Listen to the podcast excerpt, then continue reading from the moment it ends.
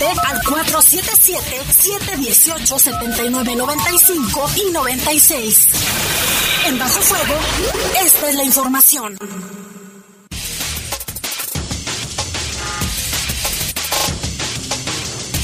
¿Qué tal? Buenas tardes, muy buenas tardes. Les saludamos con gusto en este inicio de semana de este lunes, lunes ya 6 de mayo del año 2022. Estamos en Bajo Fuego.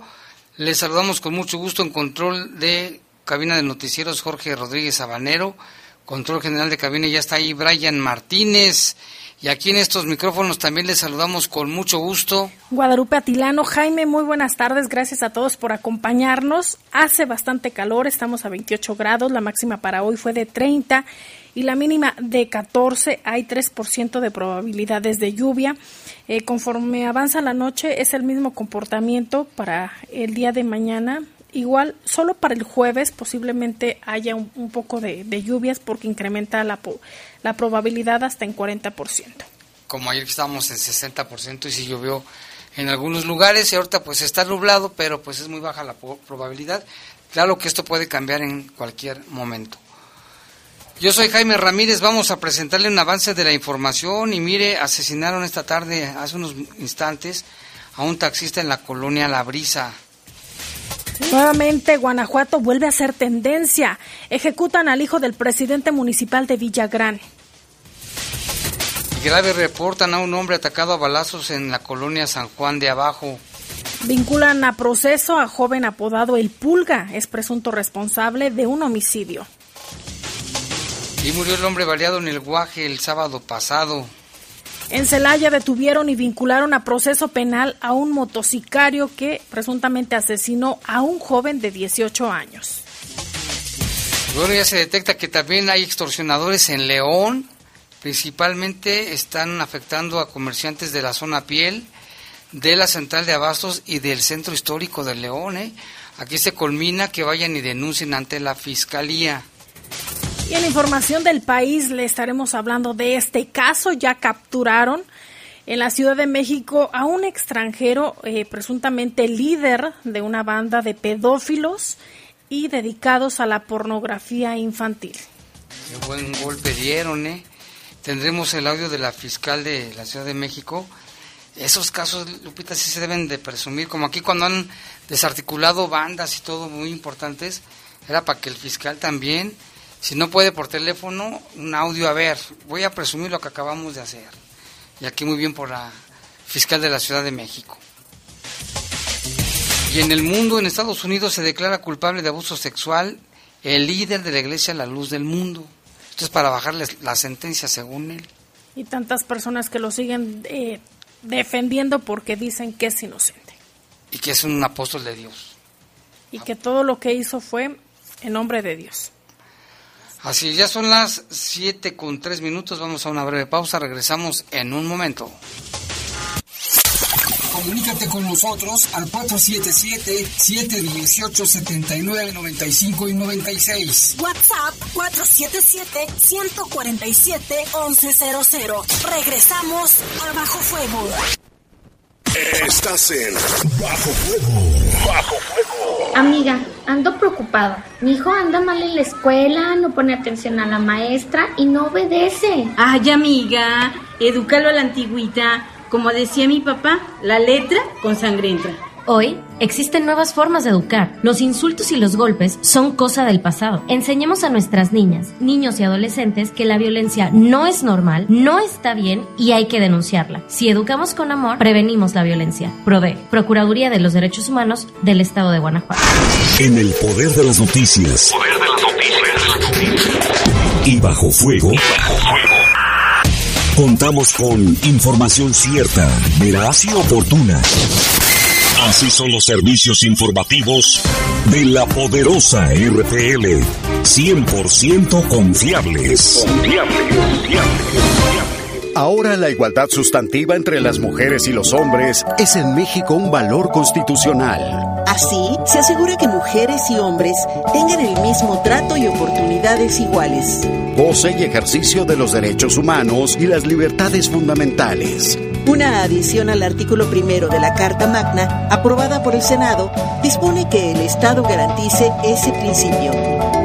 Senado de la República. Sexagésima quinta legislatura. Estás en Bajo Fuego. Reportes, comentarios, sugerencias. Comunícate a los servicios informativos de la poderosa RPL vía WhatsApp al 477-495-1839. 477-495-1839.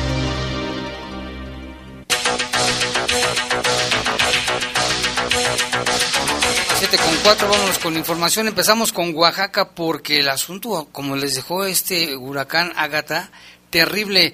De acuerdo con el gobierno de Oaxaca, el censo de viviendas ha revelado que al momento hay 17 mil casas afectadas tras el paso del huracán Ágata.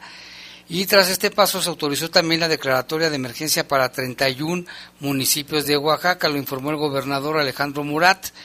Durante una videollamada con el presidente Andrés Manuel López Obrador durante la conferencia matutina en Palacio Nacional, el mandatario oaxaqueño informó además que el meteoro ha dejado al momento nueve personas fallecidas y cuatro más desaparecidas.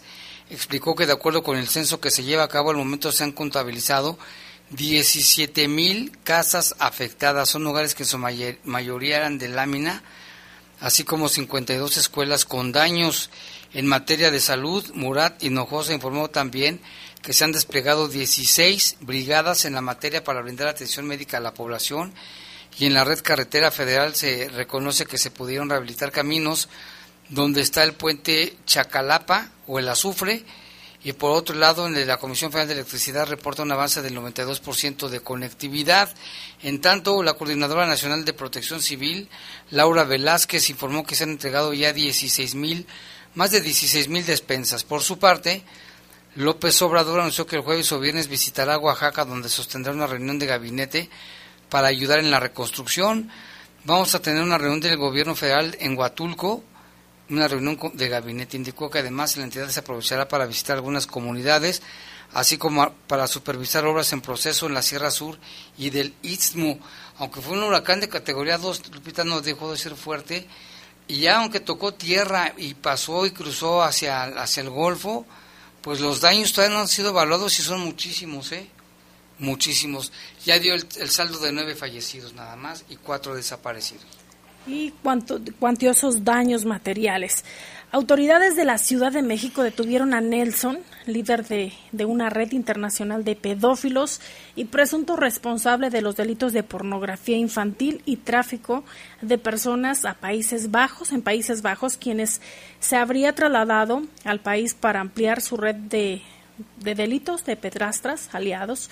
El sujeto fue detenido gracias a las labores de inteligencia de la Fiscalía General de Justicia de la Ciudad de México, quienes lograron dar con su paradero después de haber recibido alertas de su presencia en la capital del país. De este tema habló la fiscal general de la Ciudad de México, Ernestina Godoy.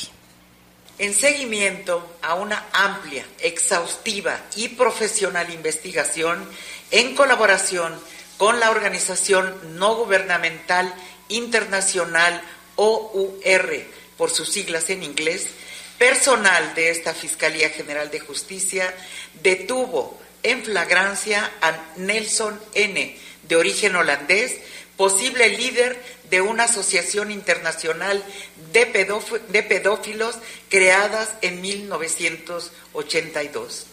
Lo anterior fue posible al darle seguimiento a una denuncia hecha por dicha organización que se dedica al combate de la explotación sexual de niñas y niños, la cual refirió que tenía información de que Nelson N. se encontraba en nuestro país, posiblemente con la finalidad de ampliar su red de trata de personas y pornografía infantil. Los trabajos ministeriales llevados a cabo por la Coordinación General de Investigación de Delitos de Género, particularmente de la Fiscalía del Delito en materia de trata de personas, en conjunto con detectives de la Policía de Investigación, permitieron identificar su modus operandi, así como su ubicación para llevar a cabo su posterior detención. Al tener conocimiento de que dicha persona se encontraba en la Ciudad de México, se llevaron a cabo diversos seguimientos de cámaras del C5 para conocer el domicilio donde se localizaba, así como sus rutinas y el contacto que buscaba tener con otros posibles pedófilos, por lo que con apoyo de dicha organización se realizó una operación encubierta que permitió su detención en flagrancia en inmediaciones del Centro de Transferencia Modal de Chapultepec. Durante su captura se aseguró un arma de fuego, cartuchos útiles, material fotográfico relacionado con pornografía infantil, así como sustancia blanca con las características propias de la cocaína. Tras su aseguramiento, se trabaja en la integración de la carpeta de investigación para presentarlo ante un juez de control. Asimismo, el Ministerio Público solicitó ya la asistencia consular respectiva para salvaguardar sus derechos como extranjero. Una vez realizada su detención, ministerios públicos, peritos y detectives de la Policía de Investigación, con el apoyo de un binomio canino especializado en el rastreo de dispositivos electrónicos, ejecutaron una orden de cateo en un domicilio ubicado en la alcaldía Gustavo Amadero. Bueno, pues ahí está, eh, ya los pormenores de la detención de este desgraciado sujeto, presunto este pedófilo, ya tenían información de parte de los Países Bajos de Holanda de que estaba en México y con trabajo de inteligencia pues dieron con su paradero, ya fue detenido Lupita y esto pues solamente es el hilo de toda una banda y una red que operaba desde hace 40 años, me decías, Lupita? Sí, eh, la fiscal mencionó que fue fundada en 1982, si hacemos cuentas son 40 años. Imagínate, Jaime. Pobres niños. ¿Cuántos niños, niñas, adolescentes y la situación de infierno que han vivido en todos estos años? Cuatro décadas. Deben de meter pena de muerte ya. Que se quiten de, rasgarse las vestiduras. Y seguramente con, con la detención de, de este sujeto. Nelson pues ahora sí se va a detectar quiénes están detrás de, de ello, de esta red de pornografía, porque es de pedofilia y pornografía infantil. ¿Te acuerdas que se daba mucho esto en Cancún y en Puerto Vallarta? En varios lugares que En el Hotel Rosita de Puerto Vallarta. Le llaman el, el turismo de pornografía. De pornografía infantil, de pedófilos. Y bueno, para seguir con este tema, también allá en el Estado de México, en Ciudad Satélite Estado de México, detuvieron a un presunto abusador de niños. Se trata de un sujeto que se llama Cipriano, quien está señalado por su probable participación en el delito de abuso sexual en agravio de un menor de cuatro años en un kinder de Ciudad Satélite en Naucalpan, Estado de México. Fue detenido por elementos de la Fiscalía de Justicia del Estado de México. El presunto agresor del menor fue asegurado mediante un operativo realizado en la colonia Centro Urbano en el municipio de Cuautitlán Izcalli. Luego fue trasladado al centro penitenciario de Tlanepantla. La captura de Cipriano, de 61 años de edad, fue realizada como parte de la indagatoria hecha por la Fiscalía como resultado de una denuncia por abuso sexual en agravio de un alumno del Jardín de Niños ubicado en Ciudad Satélite Naucalpan. De las investigaciones se pudo determinar que el pasado mes de mayo este sujeto, quien era el chofer de la directora del plantel, ¿eh? había realizado tocamientos al niño cuando se encontraba en los baños. El pequeño narró lo ocurrido a sus papás, quienes interpusieron la denuncia ante la Fiscalía. Por lo anterior, el Ministerio Público recabó elementos de prueba y solicitó a la autoridad judicial librar una orden de aprehensión en contra del probable partícipe. En el caso que salió a la luz pública a través de la red social de TikTok, fíjate, el TikTok también es bueno, sirve para cosas buenas, denunció que en el kinder del Centro de Estudios José María Morelos y Pavón trabajaba un empleado que era un presunto abusador de niños.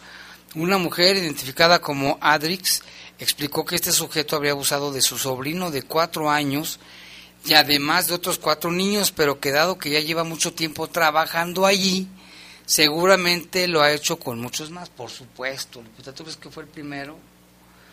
Por su parte, en un comunicado, el Centro de Estudios ha indicado que no tenían conocimiento, ¿eh? la directora que era su chofer, y que no conocen el nombre del, demandante por mantenerse en el anonimato, pero que son los primeros en querer que se haga justicia, además de que han indicado que la institución cuenta con un circuito cerrado de cámaras de videovigilancia instalado en salones y patios que es monitoreado. Bueno, por lo menos las autoridades están diciendo que se investigue Porque en otras escuelas luego luego los defienden. Qué desgraciado este cuate, ¿eh? qué bueno que lo agarraron. Uno de tantos casos. Y en Sonora la tragedia ocurrida en la guardería ABC sigue presente. Ahora ya se cumplieron 13 años de aquel fatal incidente. Un grupo de manifestantes salió a las calles para exigir justicia por los menores que perdieron la vida. Se cumplieron ya, como le mencionaban, ya 13 años de este aniversario ya luctuoso por lo ocurrido y por este motivo un contingente formado por madres, padres y víctimas eh, sobrevivientes del incendio en 2009 salieron el domingo 5 de junio para manifestarse. En punto de las 6 de la tarde avanzó la protesta saliendo de las instalaciones de la guardería. El redoble del tambor al unísono anunciaba el andar de la marcha que de forma solemne exigía una vez más justicia por los menores fallecidos. Hay que recordar, Jaime, que eh, el incendio de la guardería ABC cobró la vida de 49 niñas y niños, hecho que eh, pues llamó la atención porque pues, se consumieron, se consumieron eh, las llamas consumieron gran parte de la estancia infantil, misma que a la fecha se mantiene en ruinas por ser parte de la escena de intervención de una investigación que no ha logrado esclarecerse. Y ojo, 13 años y todavía todavía, ¿eh? todavía no hay no hay algo claro. Tras dos años de haberse modificado las actividades a raíz de la pandemia por COVID-19, este año en Sonora comenzaron el sábado 4 de junio con la vigilia en las ruinas de la guardería. A las 8 de la noche se solicitó a los ciudadanos y familiares de las víctimas que acudieran con cualquier tipo de ofrenda. Para el domingo 5 se hizo una misa en memoria de los menores fallecidos. A las 10 de la mañana en la iglesia San José ubicada sobre el Boulevard Vildosa, Vildolosa, perdón, Vildosola, perdón. Así, el, eh, pues este incendio eh, que acabó con no solo con la estructura, sino con la vida de aquellos menores, todavía ha sido recordado. Estas actividades en honor de niñas y niños fallecidos eh, sigue presente, así como las más de 80, los más de 80 menores lesionados en el siniestro de la guardería ABC. Culminaron con la lectura de un manifiesto y pase de lista en las escalinatas del Museo de la Universidad de Sonora, en donde grupos de artistas locales se sumaron para recordar a todos los que fallecieron el 5 de junio del 2009. Muy triste, Jaime. Ah, eso estuvo, estuvo terrible. Cuando pasaban los hechos, yo que tú ya no nacías, Lupita, pero cuando pasaban los hechos, sí, sí, ya había nacido. Se me te daban ganas de llorar, eh, de ver las escenas, y no es posible que 13 años después todavía no se finiquite el asunto. Como padre, como madre, imagínate lo que se siente. No, no, el, el, no, es indescriptible, no, no, no, no, no el sufrimiento de los niños que se estaban quemando, los que estaban en los cuneros y les empezaban a caer cosas calientes en su cuerpecito. Imagínate. Y las autoridades han indagado, pero... Hay detenidos, pero faltan, ¿no? Sí, pero lo que destacan es que hay mucha corrupción, Jaime. No se ha podido esclarecer el tema. También lo han señalado por cuestiones políticas. ¿Te acuerdas que hablaban que había una bodega con documentos y que el, chiste era destruir esos documentos y que no midieron que se iba a pasar a la guardería? No, Pobre de, aquella persona que lo haya hecho allá su conciencia. Pero también las autoridades tienen que hacer algo. Que hagan algo ya, que se, que se dé, que se esclarezca el caso. Si cuando tu hijo está enfermo, y seguramente las mamás, los papás que me escuchan eh, o que nos escuchan saben de lo que estoy hablando de, y a lo que nos referimos, Jaime, cuando está enfermo, así sea una gripa o algo leve, no, duermes pues por la preocupación de tus hijos. Imagínate el ya no tenerlos y que te los arranquen de esa manera, que te den la noticia, tu hijo está muerto a raíz de un incendio. No, y cuando les avisaron que estaba el incendio, que ellos corrieron. La desesperación de no poder hacer nada. Qué lamentable. Y vámonos con otra información también. El líder de la Iglesia La Luz del Mundo, Joaquín Nazón, se declaró culpable de abuso sexual de tres menores de edad por separado y entonces la Corte determinó que será sentenciado la próxima semana. Joaquín se declaró culpable de dos cargos de cópula oral forzada con menores de edad y un cargo de acto lascivo contra una menor de 15, de 15 años. El llamado apóstol de Dios en su organización aceptó los cargos como recurso para mitigar la condena. También se declaró culpable la cómplice y asistente de Nazón Joaquín Susana Medina. Susana Medina, el hijo del fundador de la Luz del Mundo, se declaró culpable en el último momento antes de que el lunes, el siguiente día laboral, del Estado de California iniciara juicio en su contra y de encontrarse culpable tendría que enfrentar una sentencia con serios agravantes. Su sentencia está programada para el día 8 de junio. La aceptación de cargos es un mensaje claro de que la explotación sexual nunca es aceptable en California y que haremos responsable quien infrinja la ley, dijo el fiscal. Agregó que como líder de la luz del mundo, Joaquín usó su poder para aprovecharse de los menores de edad. El fiscal acusó a Nazón Joaquín de utilizar a quienes lo rodeaban para preparar a los feligreses con el propósito de agredirlos sexualmente. La condena de hoy nunca podrá reparar el daño, pero ayudará a proteger las generaciones futuras, dijo el fiscal.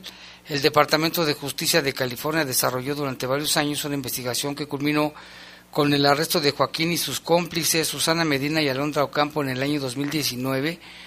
Los arrestos se basaron en que los abusos fueron cometidos en el condado de Los Ángeles a partir del año 2015 hay que recordar que Joaquín Medina y Medina fueron arrestados en el Aeropuerto Internacional de Los Ángeles al llegar de un vuelo de México. Ocampo fue arrestada por separado en Los Ángeles. Las identidades de los menores pues permanecen en el anonimato. Una cuarta acusada, Azalia Rangel, permanece prófuga y es la única en el grupo que continúa sin enfrentar a la justicia en California. Esta iglesia que surgió en Guadalajara y que tanto el abuelo como el padre de este también tenían antecedentes de lo mismo y que es muy grande y muy concurrida. Y millonaria. Mi, con muchas iglesias, ¿eh? que moni, moni, moni, Y lo decíamos al inicio de este espacio informativo, Jaime, cómo eh, los fieles seguidores a, esta religión lo han defendido. Sí, a capa y espada. donde dicen que es inocente y se hace esta revictimización eh, de las personas que han denunciado. Eso pasa también aquí cuando algunos curas los, los acusan, los feligreses los defienden. ¿Te acuerdas del caso de allá de México, uno que asesinó a un, a un este, uno que estaba haciendo para padre, que le pagaba los viajes a Europa y no sé qué tanto, luego como que el chavo tenía videos y lo que dijo que lo, amenazó que si no le daba tanto dinero iba a sacar los videos y no lo mató el padre. Y la gente aún así defendiéndolo. A ver, si son culpables que sí y si son inocentes pues que no y claro no hay que generalizar porque también hay sacerdotes y hay religiosos que sí cumplen cabalmente con su objetivo ¿no? y un atentado en la iglesia de Nigeria dejó al menos 50 muertos y varias personas heridas, entre ellas menores. Los hechos ocurrieron durante la misa del domingo de Pentecostés en la iglesia católica de San Francisco, ubicada al suroeste del país africano. De acuerdo con las autoridades, un grupo de cinco hombres armados ingresó a la parroquia y comenzó a disparar a diferentes personas. Supuestamente los agresores eran musulmanes. Adelejfe eh, Timilein, que representa a la zona en la Cámara Baja, dijo que el sacerdote que oficiaba la misa fue secuestrado.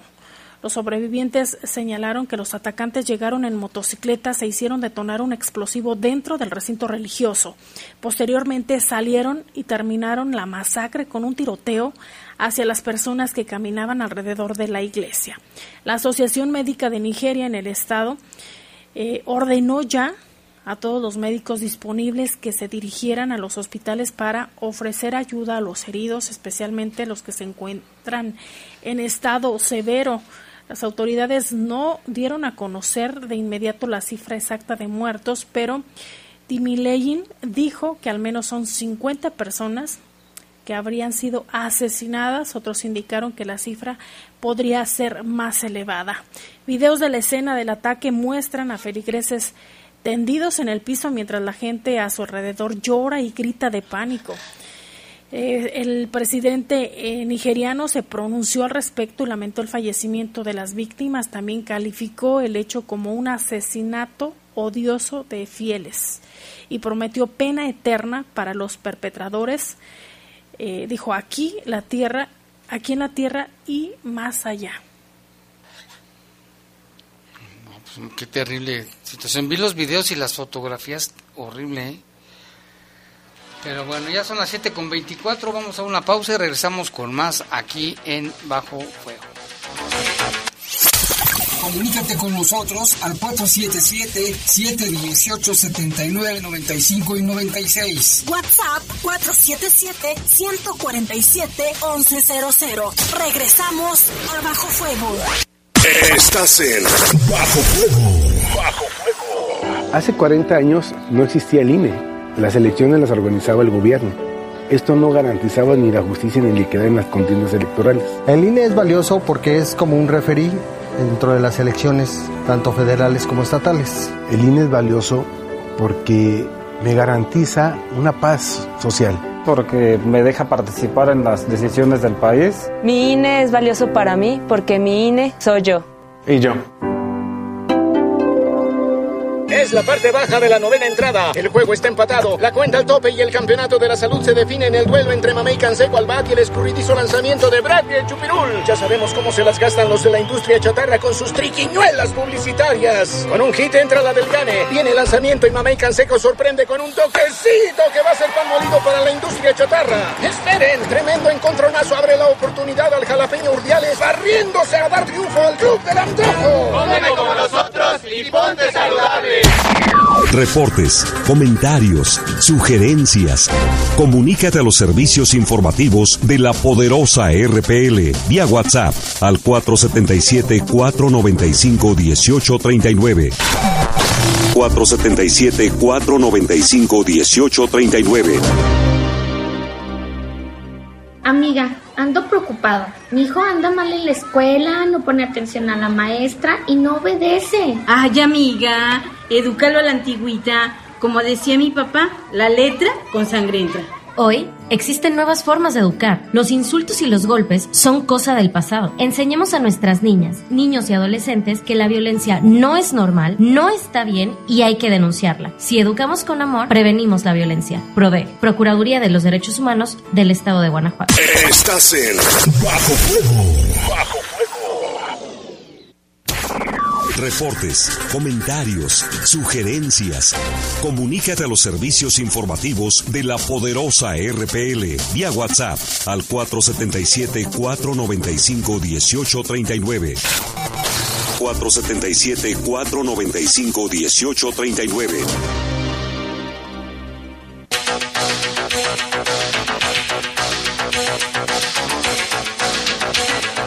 Bueno, ya son las 7 con 27 de la tarde, todavía hay tantito sol y le damos la bienvenida aquí en el estudio a Víctor Avendaño, quien nos tiene buenas noticias sobre tu prepa en un solo examen. ¿Qué tal, Víctor Avendaño? Buenas tardes, bienvenido al estudio. Claro que sí, muy buenas tardes y como bien comentas, traemos excelentes noticias para todos aquellos que no han eh, terminado la preparatoria por algún motivo, ya sea cuestiones económicas, de salud o familiar, si actualmente ya tienen 16 años o más, sin límite de edad, pues bueno, este es el programa para terminarla de una vez por todas, tu prepa con un solo examen. ¿Y qué necesitamos, Víctor? Primeramente, pues ser mayor de 16 años. Eh, segundo, pues bueno, tomar su teléfono, mandar un WhatsApp en este momento con la palabra prepa al 477-715-1555, repito, 477-715-1555. 1555 le vamos a estar dando todo el seguimiento desde que comienza hasta que obtiene su certificado de bachillerato, pero es importante resaltar que en este programa no van a acudir ni a clases, ni a cursos, ni nada por el estilo, ya que se les proporciona un material de estudio completamente contestado. No, pues es una buena oportunidad y pues es que es fácil, ¿no?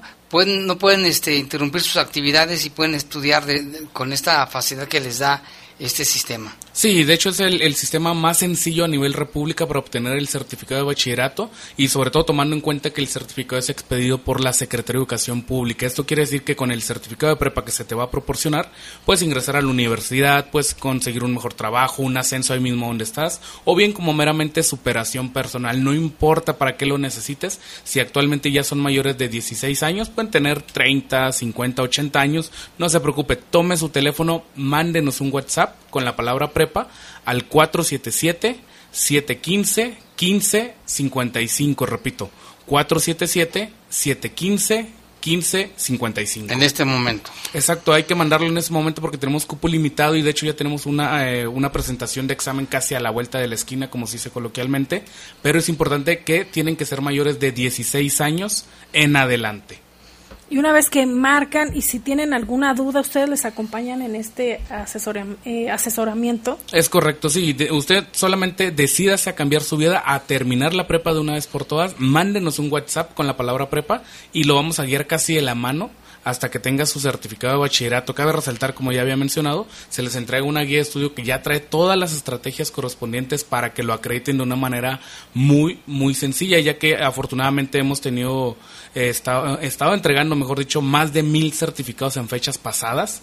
Y si usted que nos está escuchando todavía le falta el suyo, aquí está la oportunidad. Con un solo examen va a terminar la prepa, pero de forma oficial. Ahí está el número 477 715 1555. Y también en este proceso seguramente va a aprender, porque no es nada más que se la que se las aprenda de memoria, sino que realmente lo comprenda y lleve también el aprendizaje. Es correcto. De hecho, eh, a fin de cuentas, eh, sabemos que muchos continúan sus, sus, estudios universitarios y la guía va diseñada precisamente para personas que dejaron la escuela hace 10, 20 años atrás y que eh, necesitan refrescar un poquito los conocimientos, pero no se preocupe, lo vamos a guiar en todo o lo vamos a acompañar en todo el proceso hasta que tenga su certificado en mano, ya que este es un programa donde no tiene que estudiar ni la familia ni el trabajo porque no acude ni a clases ni a cursos. Está muy fácil. Si nos recuerdas el el WhatsApp, por favor? Sí, hay que mandar un WhatsApp en este momento con la palabra prepa al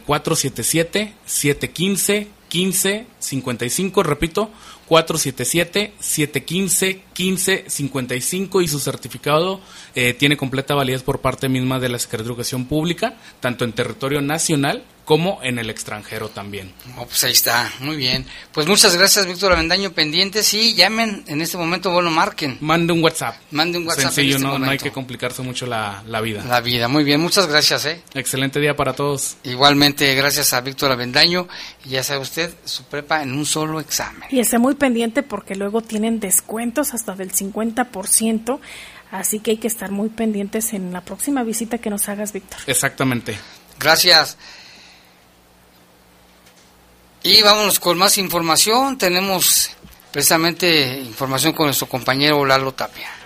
¿Qué tal Jaime Lupita? Buenas tardes, buenas tardes a todo el auditorio. Pues información sobre varios casos que, que se registraron durante este fin de semana. También otro hecho reportado el día de hoy. Este más reciente en la comunidad San Juan de Abajo, en la colonia San Juan de Abajo, en la calle principal y la calle Andrade fue agredido Juan Felipe de aproximadamente 45 años de este caso se habla que los responsables se eh, iban en una motocicleta.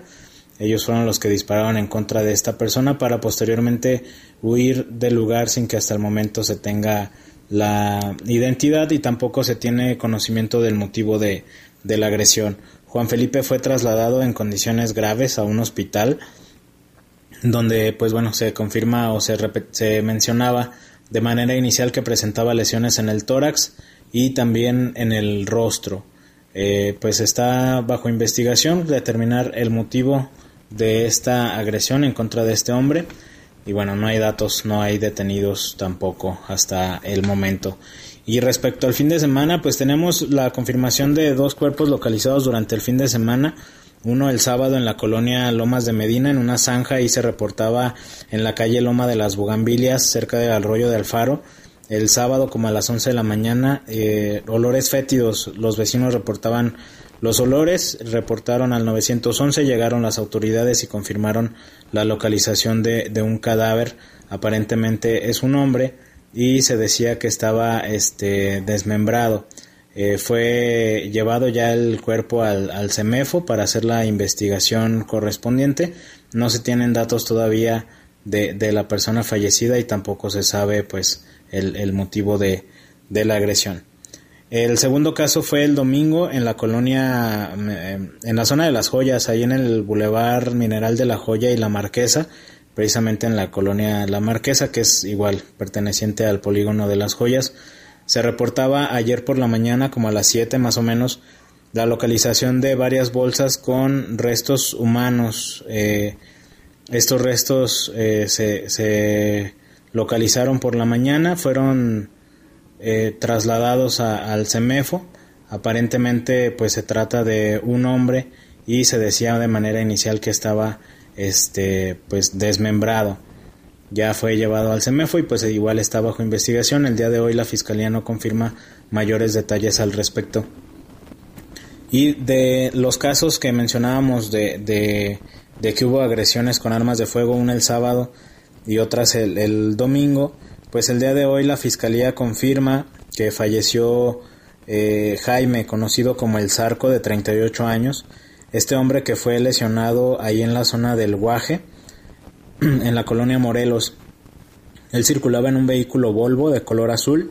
Eh, ahí fue agredido, circuló, más bien manejó hasta una gasolinera en donde solicitó eh, apoyo y pues ahí se, se fue, trasladado, fue trasladado a un hospital a recibir atención médica y el día de hoy la Fiscalía confirma su, su fallecimiento a consecuencia de la gravedad de las lesiones. No hay datos de los responsables y tampoco se conoce el motivo de la agresión. Eh, el domingo también una mujer fue atacada a balazos en la colonia Las Trojes, en la calle Juan de Sayas. Ella fue reportada grave. De los responsables, pues se habla, Jaime, la misma mecánica de varios otros casos, un par de motociclistas y también hubo otros dos hechos el domingo en donde el día de hoy la Fiscalía confirma el fallecimiento de otras dos personas. Uno fue en la colonia Fracciones Sangre de Cristo, en una casa de la calle Piedra de Mármol, donde dos hombres entraron y dispararon hacia María Luisa, esta mujer que fue trasladada en condiciones delicadas al hospital y el día de hoy se confirma su fallecimiento. Ya un poco más tarde, como a la una de la tarde, en la colonia San Agustín, en la calle Cualcomán y Uruapan, Carlos Daniel, de 29 años, también fue agredido a balazos. De igual forma fue trasladado a recibir atención médica. Se reportaba grave a consecuencia de la gravedad de las lesiones, perdón, de varias lesiones que recibió, varios impactos de bala. Y el día de hoy su fallecimiento fue confirmado por la fiscalía. De estos dos casos, pues bueno, se suma a, la lista de homicidios, que serían hasta el momento entonces siete, siete asesinatos, contando estos, estos dos, ocho, perdón, contando estos tres casos que da a conocer eh, la fiscalía. Serían ocho los eh, asesinatos confirmados durante este, durante este mes de junio. Eh, y pues bueno, es lo más relevante del fin de semana. El día de hoy pues nada más hemos tenido el registro de este caso ahí en la, en la colonia San Juan de Abajo. Esperemos que así, que así podamos terminar el día. De cualquier manera nos mantenemos al pendiente. Muy buena noche. Pues ahí está el reporte de, de Lalo Tapia. Sí, también Tere, lo que le Tere, a Tere le digo Lupita. Tere Guadalupe. Tere Guadalupe. Fíjate que el taxista, lamentablemente el que asesinaron esta tarde allí en la colonia La Brisa, traía el taxi con número económico LE 0648 eh, según nos están diciendo aquí unos amigos que le decían el chácharas o el chacharitas. Era un taxista que acompañaba a los grupos de emergencias. Este, esto fue esta tarde allí en la calle Apatzingán. Decíamos taxi 0684. Estaba estacionado, se le acercaron por la ventana y le dispararon. Y aquí, gracias a Martín, que nos manda una fotografía, efectivamente está estacionado junto a un mural de la Virgen de Guadalupe. Un mural gigante de esos que hacen en las colonias, ahí está estacionado, estaba estacionado, eh, y está la calle Patzingán, y, se le acercaron, no, hay muchos datos, y le dispararon una quemarropa, fíjate, a un ladito de la imagen de la Virgen de Guadalupe, ahí lo mataron. Estaremos al pendiente de lo que dé a conocer la Fiscalía, y hay operativo también en la zona, ya llegaron peritos, agentes de, de la Fiscalía, está acordonado el lugar, para que no se acerque en ese momento, en este momento, y ya iniciaron las pesquisas para dar con los o el responsable. Y ya le comentábamos que nuevamente Guanajuato vuelve a ser noticia a nivel nacional e internacional en cuanto a la violencia que se registra. En este caso fue en contra del hijo del alcalde de Villagrán, quien fue asesinado. El reporte completo lo tiene Salvador Contreras.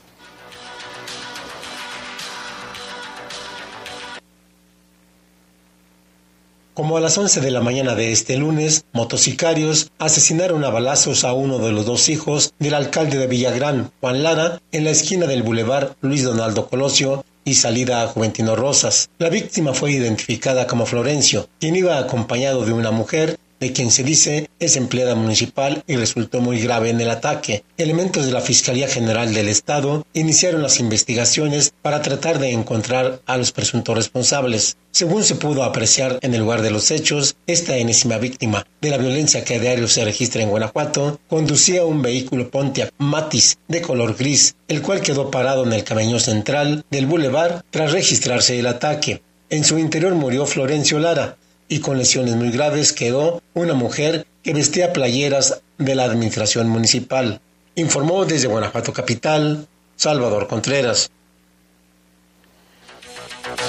Y precisamente eh, el, municipio de Villagrán dio a conocer un comunicado oficial al respecto que al texto dice, el día de hoy, lunes 6 de junio del año 2022, cerca de las 10.38 horas, se recibió un reporte en cabina de la Dirección de Seguridad Pública Municipal de Villagrán, mediante el cual alertaban sobre detonaciones producidas por arma de fuego, al parecer producto de una persecución de un vehículo color gris a la altura del Boulevard Luis Donaldo Colosio, en su cruce con la avenida Titán. Al arribar al lugar, los oficiales de seguridad pública localizaron en el sitio un vehículo color gris matiz con placas de circulación GTM 217D, en el cual se encontraba el cuerpo sin vida de un hombre de aproximadamente 30 años de edad, quien portaba camisa color negra, pantalón de mezclilla, al igual que una femenina, una mujer que presentaba heridas de bala, la cual fue trasladada en estado crítico a bordo de una unidad de la Cruz Roja a recibir atención médica. Posteriormente se informó sobre lo acontecido a las autoridades pertinentes, presentándose en el lugar de los hechos los peritos de la Fiscalía del Estado para iniciar las indagatorias. El gobierno municipal dice el comunicado lamenta profundamente estos hechos, mismos que lastiman a todos los villagranenses y trastocan el diario acontecer de los ciudadanos. Por lo anterior exigimos el pronto esclarecimiento de los lamentables acontecimientos y lo firma el gobierno municipal de Villagrán, Guanajuato, Administración 2021-2024. Qué lamentable, Lupita, terrible. Tenemos imágenes que vimos y la mujer está muy grave, ¿eh? la mujer que lo acompañaba. Y es que en Villagrán está ahí Santa Rosa de Lima, la, la cuna del marro. Y después del homicidio del hijo del alcalde, el gobernador Diego Sinue Rodríguez Vallejo pide al gobierno municipal de Villagrán considerar que el Estado tome a su cargo la seguridad de la localidad. Escuchemos. Lamentablemente este suceso nos ha confirmado hace, hace unos momentos, eh, cuando venimos en trayecto, el lamentable asesinato. Eh, primero darle el pésame a la familia del alcalde Juan Lara. Este, la verdad que es un hecho lamentable, pedirle a la Fiscalía que se aclare, que aclare los puntos, eh, que se aclare esta situación y que se detenga a los culpables. Y, por supuesto esto abre la puerta a un tema que ya se ha dicho antes, ¿no? Eh, la pertinencia o no del, del, ayuntamiento, más yo haré un llamado al ayuntamiento de Villagrán para que valoren el, la toma por parte de las fuerzas del Estado, de la Policía Municipal. Porque este, este, déjame terminar nada más, porque este, este hecho lamentable pues, sucede en el municipio, donde tienen ahí la Policía Municipal la cobertura, hemos tenido muchos eventos ya en Villagrán y hemos tomado ya la posesión de policías como Manuel Doblado o Juventino. Y yo creo, pero acuérdense que es una decisión no del Estado, es una decisión del municipio, del ayuntamiento. Entonces yo solo dar el pésame, este, condenar los hechos y pues solicitar que el ayuntamiento valore, el ayuntamiento tiene que valorar si es momento o no de que las fuerzas del Estado tomen el control de la policía, que es con toda la exposición la tenemos nosotros para hacer. Y eh, sobre otro tema, también dijo que en cuanto a las lonas de grupos del narcotráfico aparecidas esta mañana en Irapuato, el el gobernador indicó que se debe a los buenos resultados que se han logrado. Van, dirigidos a, las autoridades por el trabajo que estamos haciendo. Ha habido muchas detenciones en Irapuato. La verdad que con el nuevo titular, con Benavides, ha estado trabajando muy bien y, este, y hay una gran coordinación con el municipio, con las fuerzas estatales federales. Estas últimas semanas hemos detenido muchos eh, grupos y bandas de estos municipios y pues son las reacciones que tienen la delincuencia, pero como lo he dicho antes, pues vamos a seguir trabajando coordinadamente con la federación y con los municipios para devolverle la paz a Guanajuato. Bueno, pues están las palabras del gobernador en cuanto a estos dos temas que tienen que ver con la seguridad en el estado de Guanajuato. Vamos con más información. Mire que también el secretario de Seguridad Pública de León Mario Bravarrona lamenta, dice que cada fin de semana se llenen los separos hasta con 300 conductores que son detenidos por manejar en estado de ebriedad.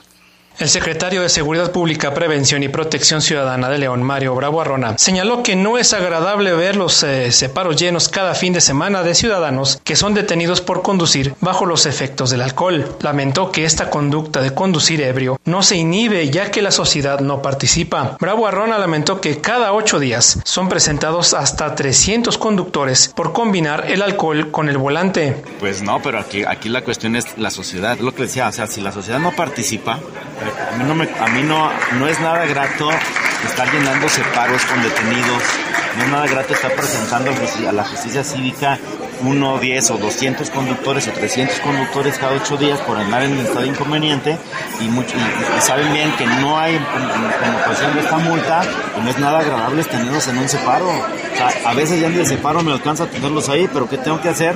Tengo que ponerlos a disposición y desde 20 a 36 horas no es nada agradable. ¿Hay una estadística de incidentes? Sí, ya. Oiga, secretario, ¿qué va a hacer en el...? ¿Hay sobrecupo en los separos o cómo le hacen ahí pues, con estas detenciones cada pues es que, es que mira, no es que haya sobrecupo, o sea, los separos nos dan, incluso ya estamos, pues, ya están por entregarnos el edificio sur, que vamos a tener que establecer ahora dinámica de aquí vamos a poner a disposición en aquellas áreas. O sea, yo vuelvo a repetir, no es nada agradable ver estadísticas de detenidos cada ocho días. Bravo Arrona señaló que hay ciudadanos irresponsables que alertan por la red social Facebook la ubicación de los alcoholímetros. Informó para el Poder de las Noticias Jorge Camarillo. Pues sí, es un tema que está en las campañas, se les ha dicho, se, se, aumentaron, primeramente las multas eran muy caras, después se quitaron las multas, ahora todos ellos tienen que estar arrestados. Aún así, bueno, pues esto falta todavía que la misma ciudadanía sea más responsable y pues mejor tomen un taxi que lleve a su hijo o su familiar que vaya por usted, pero no, no arriesgarse ni ustedes mismos ni a la gente, porque es un riesgo que anden manejando en estado de ebriedad, aunque muchos dicen, los he oído, yo manejo mejor borracho, eso es una tontería, es mejor que se cuiden, piensen en su integridad y en la de su familia y en la gente también. Y en otra información también, fíjese que el coordinador de la Mesa de Seguridad y Justicia de León, Jaime Gallardo Saavedra, dio a conocer que hay denuncias de extorsión y cobro de piso en León, ¿eh? y que los comerciantes más afectados son los de la zona piel, la central de abastos y hasta el centro, el centro histórico de León. Y entonces las autoridades pues culminan a, a, los afectados a que presenten sus denuncias. Vamos a escuchar la nota con nuestro compañero Jorge Camarillo.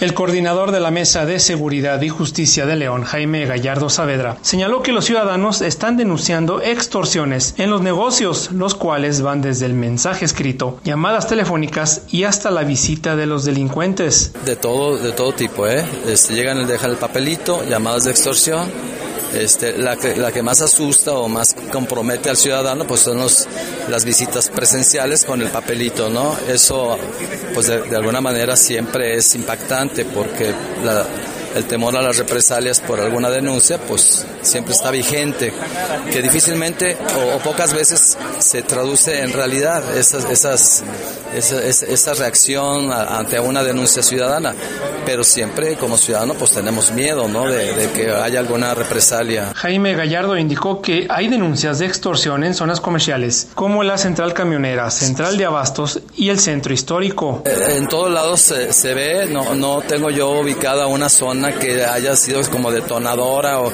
pero está zona pie, central de abastos, el centro histórico, este, esos, esos tres zonas. puntos comerciales. Sí, comerciales en donde pueden llegar a, a lugares establecidos a pedir una pues una... El coordinador de la Mesa de Seguridad y Justicia de León aseguró que este es un fenómeno que existe, por lo que invitó a la ciudadanía a denunciar. Sí existe. No tengo datos de que esté aumentando de manera alarmante, ni mucho menos, pero creo que está aumentando la, la, la denuncia ciudadana y eso es importante. Es nuestra obligación denunciar. Con miedo, pues es nuestra obligación. Si no denunciamos la impunidad y la corrupción, pues van a hacer, hacer que esto, esto no, no se detenga y al contrario se empeore. ¿no? Informó para el Poder de las Noticias Jorge Camarillo. Pues sí es importante que denuncien ante la Fiscalía para que se investigue y se detenga. Ya han, hemos tenido conocimiento de la captura de varias bandas de extorsionadores en Irapato, en Salamanca y en Celaya. Y pues lo mismo puede ocurrir aquí en León, que los detengan para ponerles freno a estos sujetos. Vámonos a una pausa, regresamos en un momento. Comunícate con nosotros al 477-718-7995 y 96. WhatsApp 477-147-1100. Regresamos a Bajo Fuego. Estás en Bajo Fuego. Bajo Fuego. La COFESE trabaja para que exista competencia, porque cuando las empresas compiten, tienes más opciones para elegir lo que te convenga. Para hacer ejercicio desde casa, yo uso una página que tiene rutinas gratis.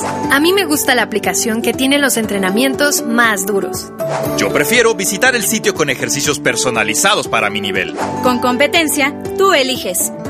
Un México mejor es competencia de todos. Comisión Federal de Competencia Económica. Visita cofese.mx. En el poder de las noticias. Poder de las noticias. Y bajo fuego. Y bajo fuego. Contamos con información cierta, veraz y oportuna. Así son los servicios informativos de la poderosa RPL. 100% confiables. Confiables, Reportes, comentarios, sugerencias. Comunícate a los servicios informativos de la poderosa RPL vía WhatsApp al 477-495-1839. 477-495-1839. Amiga, ando preocupada. Mi hijo anda mal en la escuela, no pone atención a la maestra y no obedece. Ay, amiga, edúcalo a la antigüita. Como decía mi papá, la letra con sangre entra.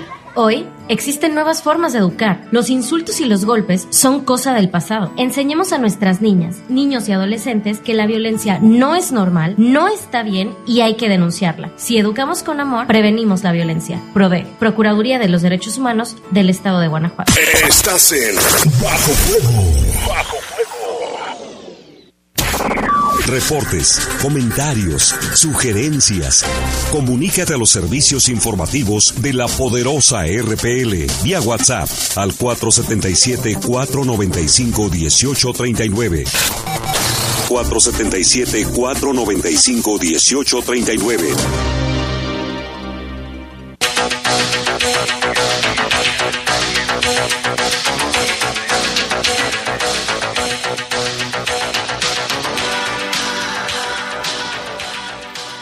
Y vámonos con más información. Mire, fue detenido un sujeto apodado El Pulga y está, ya fue vinculado a proceso penal acusado de asesinar con arma de fuego a otro que le decían el gallo.